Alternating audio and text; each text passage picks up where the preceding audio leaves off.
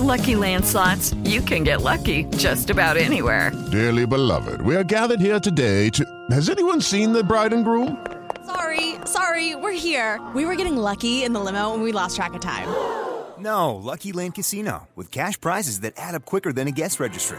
In that case, I pronounce you lucky. Play for free at LuckyLandSlots.com. Daily bonuses are waiting. No purchase necessary. Void were prohibited by law. 18 plus. Terms and conditions apply. See website for details. Ciudadanos informados, informando. Este es el podcast de Iñaki Manero, 88.9 Noticias. Información que sirve. Tráfico y clima cada 15 minutos. Épocas de frío, estamos empezando con los fríos de la temporada. En el Valle de México, afortunadamente, son muy pocos días de, de mucho, mucho, mucho frío, pero lo resentimos todos. Lo resentimos todos por igual. Hay gente con mayor tolerancia, sin embargo, hay organismos, como por ejemplo la gente de la tercera edad, la de los niños o las personas inmunocomprometidas, que la pasan peor. Eh, ¿Cómo podemos cuidar de infecciones respiratorias, de gripe, de neumonías a eh, grupos más vulnerables? Vamos a platicar y le agradecemos mucho que nos tome la llamada en 88.1 Noticias con el doctor Jonathan Mortera, eh, eh, internista en geriatría. Doctor, gracias por tomar la llamada. Hola, buenas tardes, Iñaki, ¿cómo están? Bien, afortunadamente, doctor. Eh, pues aquí pasando fríos, ¿no? En los pocos fríos de, de, esta temporada en el centro de México, pero sí hay gente que la pasa, no la pasa muy bien. Exactamente, creo que ahorita es la época de, también de las infecciones y creo que es el tema, ¿no? Ajá. Eh, ¿Cuáles serían, eh, qué sería lo peor a lo que se puede enfrentar, sobre todo los grupos más vulnerables, eh, doctor, con las bajas temperaturas?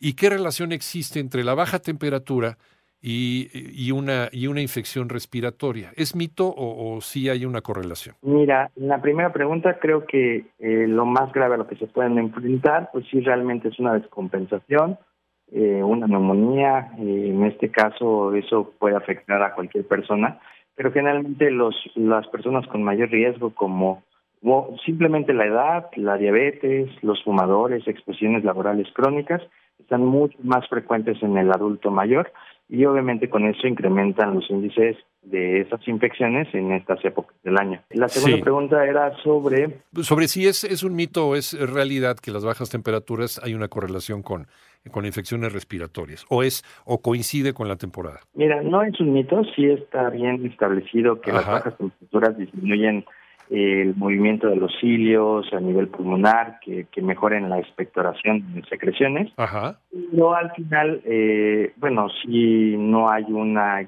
eh, un factor de riesgo claro sobre el tema del frío y las infecciones. ¿no? ¿Cómo empezar a cuidarnos? ¿Cómo cuidarnos y cómo cuidar a la gente vulnerable? Yo creo que todos también estamos expuestos, pero ¿cómo cuidar a la gente más vulnerable a este tipo de, de eventos? Eh, ¿Y cuáles serían también los eh, primeros focos rojos para decir que alguien tiene algo más que una gripe, doctor, ¿no? Algo más que, que, que una gripita, que, que, un estornudo, que, que, eh, que, que, la nariz, que hay que estarse sonando a cada rato. Eh, ¿Cuál sería el foco de alarma para decir esto va más allá de una gripe? Mira, los primeros focos de alarma pues son cuadros que no cesan, que aumenten las secreciones, Ajá. que aumente eh, la temperatura de una manera radical. Si bien en este tema los adultos mayores pueden no presentar muchas veces estos síntomas, pues sí son pocos de alarma, que ya nos hacen pensar que esto no es normal, ¿no?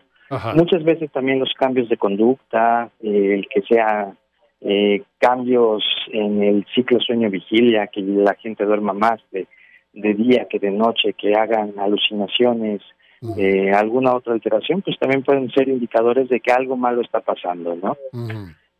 En ese tema también lo que me comentabas, eh, pues sí hay que tener mucha atención en las épocas invernales, ¿no? Una forma de protegerlos es también el tema de la vacunación, sí. es aumentar el uso de cítricos, hay algunos mucolíticos o algunos eh, bacilos bacterianos que se pueden ingerir tomados para tratar de prevenir infecciones. Eso creo que también es lo que puede ayudar a, a prepararnos para estas fiestas, ¿no?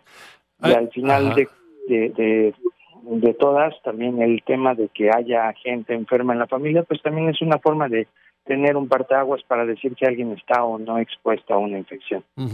Eh, hay por ahí una discusión y lo, lo, lo, planteábamos antes de ir a la pausa, doctor, sobre si funciona o no funciona eh, para mejorar, por ejemplo, una gripa, una infección respiratoria, eh, comer eh, eh, naranjas, eh, limones, guayabas, en fin, todo lo que contenga vitamina C. ¿Es, eh, ¿Sí es real el, contenido, la, potencia de la vitamina C para poder tratar una infección o mejorarla o hacerla más benigna? Mira, realmente no hay demasiado sustento al respecto, al respecto, pero sí en ese sentido, bueno, yo en lo particular sí lo promuevo porque activa el sistema inmune. Claro. digo, no hay evidencia, evidente sea suficiente para poderlo recomendar, pero es una de las primeras recomendaciones que hacemos los médicos por el mismo tema, ¿no?